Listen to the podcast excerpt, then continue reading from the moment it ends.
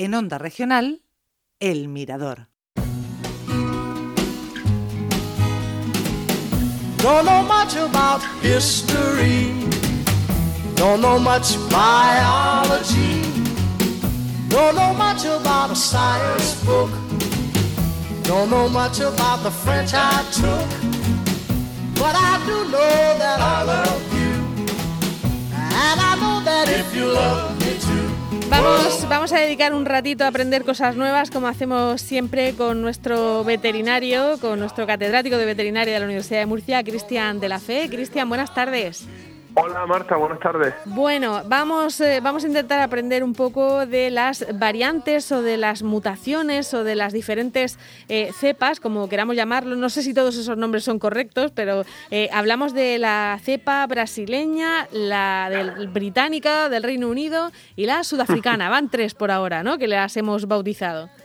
Sí, vamos, van tres de las que, digamos, pueden tener significación, digamos, a nivel clínico, ¿no? O, para el desarrollo de lo que es la pandemia de COVID, ¿de acuerdo? Porque mutaciones hay muchísimas más registradas y, y variantes de, de este tipo de virus que, bueno, pues por su propia naturaleza están cambiando constantemente, pues hay muchas, ¿no?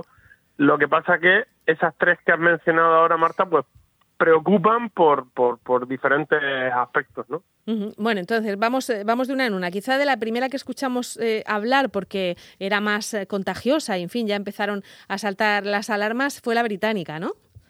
Sí, posiblemente por varios aspectos, ¿no? Primero porque, bueno, pues porque teóricamente estaba circulando, se ha detectado ya que, que su circulación comenzó en el Reino Unido posiblemente en septiembre, con lo cual, a pesar de que cuando saltó un poco la alarma, pues aquí se aplicaron las medidas para tratar de controlar la entrada de, este, de esta cepa concretamente, pues posiblemente esta variante ya estuviera entre nosotros, ¿no?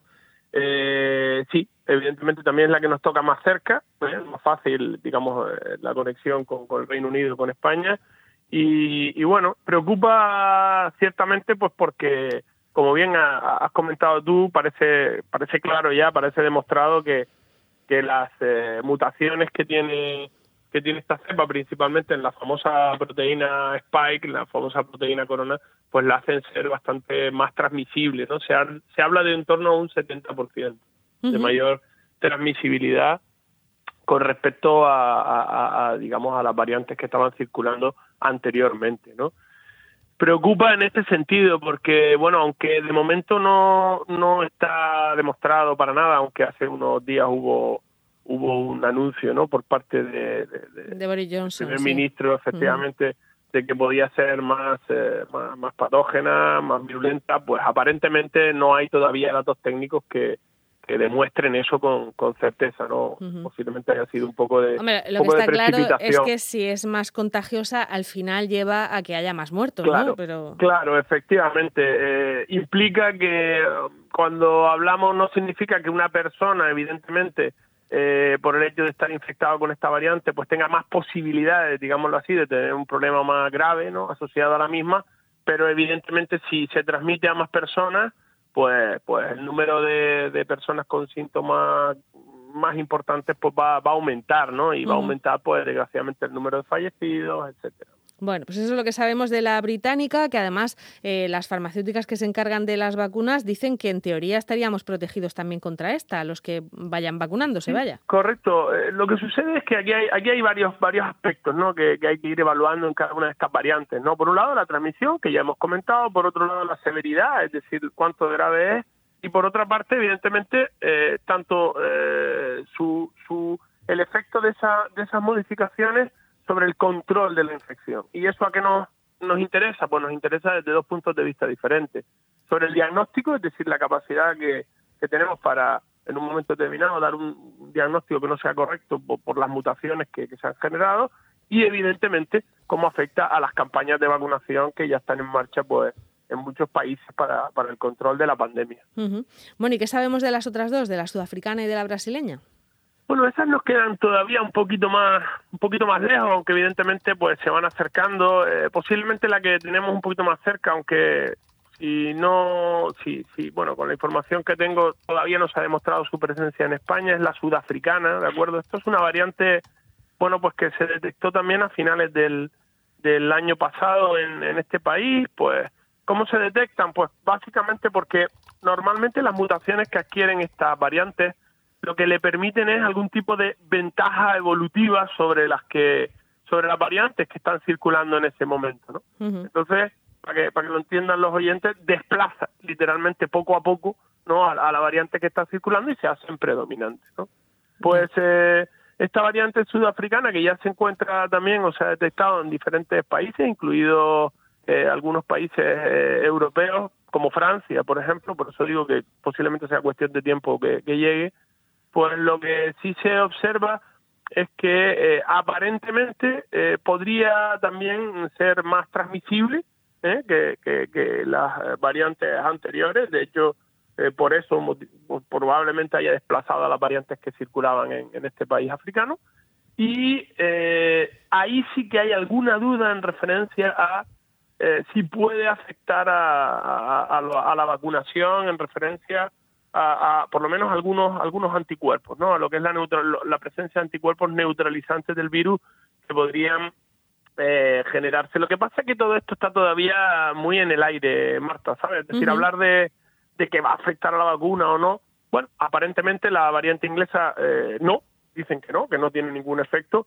Y, y bueno, pues la sudafricana como la brasileña que ahora hablaremos, bueno, hay algunos indicios, algunos estudios iniciales que podrían hablar de que podría haber cierta afectación, podría generar ciertas reinfecciones, pero todavía no se ha demostrado. Bueno, ¿y la, ¿y la brasileña entonces, que es la que nos queda por comentar?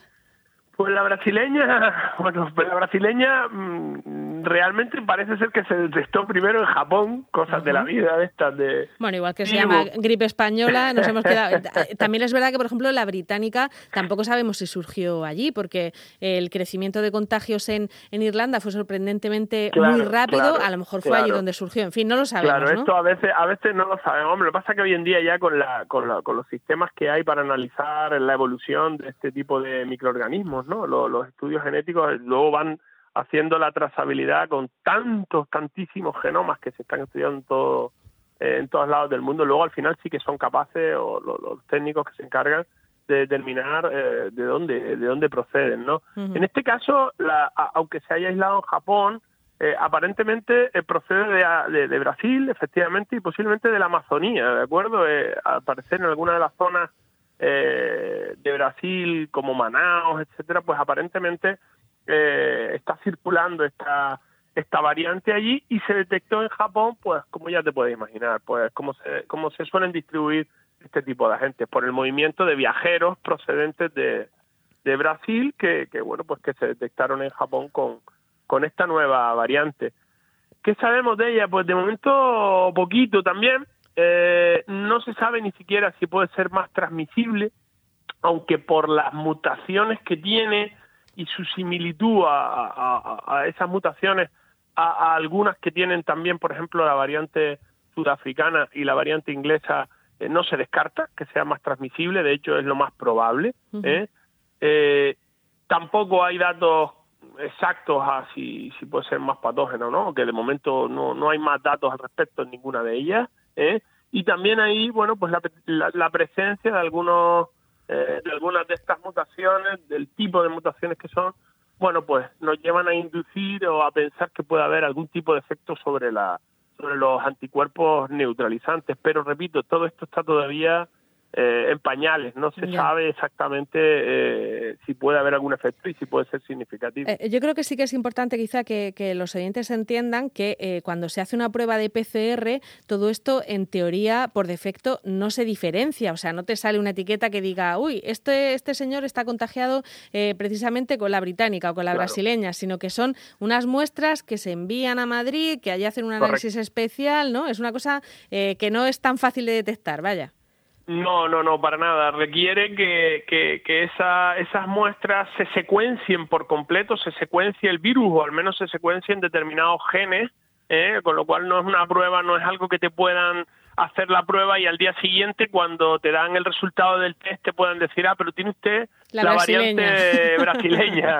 No, no es tan fácil. Eh, hay que secuenciar el, el, el, el agente, el, el virus completo o bien eh, los genes que están implicados Eh, esto a efectos diagnósticos no suele tener ningún problema porque las técnicas que se utilizan hoy en día eh, normalmente, digamos, para que lo entiendan los oyentes, detectan varios genes, no uno solo, ¿no? Es decir, esas variantes que estamos hablando de eh, que afectan al gen al gen spike, ¿no? Al gen de la mm. proteína spike bueno, pues podrían resultar, o de hecho hay algunos datos que indican que la variante inglesa puede ser que algunos de los genes, algunas de las técnicas de PCR no lo detecten, pero la gente tiene que estar tranquila porque las técnicas detectan otros genes eh, aparte de ese, es decir, que a efectos diagnósticos no tiene ninguna repercusión, pero nuestros técnicos en el día a día, de un día para otro, no te pueden decir qué variante tiene o si es una variante diferente a la que eh, circula circula normalmente aquí en España. No tienes que eh, secuenciarlo por completo y es un proceso evidentemente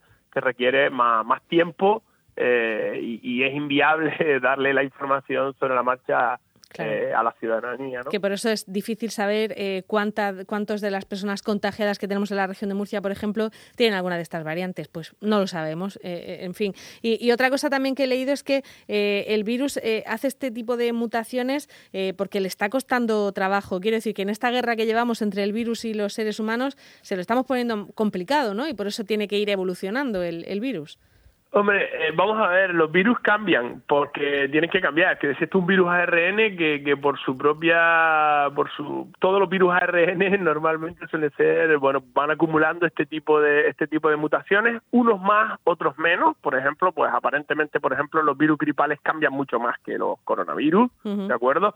También es otro tipo de, tiene otro tipo, otro tipo de genoma, es decir, este tiene, coronavirus tiene un genoma bastante grande, único, por ejemplo, los, los, los virus gripales suelen tener o tienen eh, lo que son eh, diferentes segmentos del genoma para que, para que la gente lo, lo comprenda, ¿no? Eh, pero las mutaciones son implícitas a su propio a su propio funcionamiento. ¿Qué pasa? Que cuando ellos notan, entre comillas, que bueno, pues que la presión de la lucha contra ellos mismos eh, bueno, pues, pues genera, digamos, condiciones adversas, ¿no? Para su supervivencia, pues evidentemente eso también fuerza un poco esa, esa maquinaria biológica que tienen de por sí, ¿no? Para, digamos, eh, tratar de sobrevivir, ¿no? Es decir, tenemos que acostumbrarnos a que surjan estas variantes, pues porque, bueno, las campañas de control efectivamente empiezan a, a surtir eh, o, a generar su efecto mm. y porque además, eh, bueno, mm, las múltiples de las múltiples mutaciones que pueden generarse en cualquier lugar del mundo, algunas de ellas con estas, bueno, pues coincide que tienen mejores condiciones para que el, el virus adapte a, a nuestros receptores y al ser humano, a la transmisibilidad entre nosotros y evidentemente pues pues esas variantes mm, poco a poco le van ganando el terreno a, a esas otras que también circulan, ¿no? es pues una partida de ajedrez en la que cada uno va moviendo sus fichas y, y, queremos pues ganar nosotros, Cristian. Hombre, nosotros llevamos las blancas, tenemos que ganar sí vamos. Muy bien, bueno, pues Cristian de la Fe, muchísimas gracias porque siempre aprendemos mucho con, contigo y hasta el próximo miércoles. Muy bien, Marta, muchas gracias a vosotros. Venga, hasta luego. Hasta luego.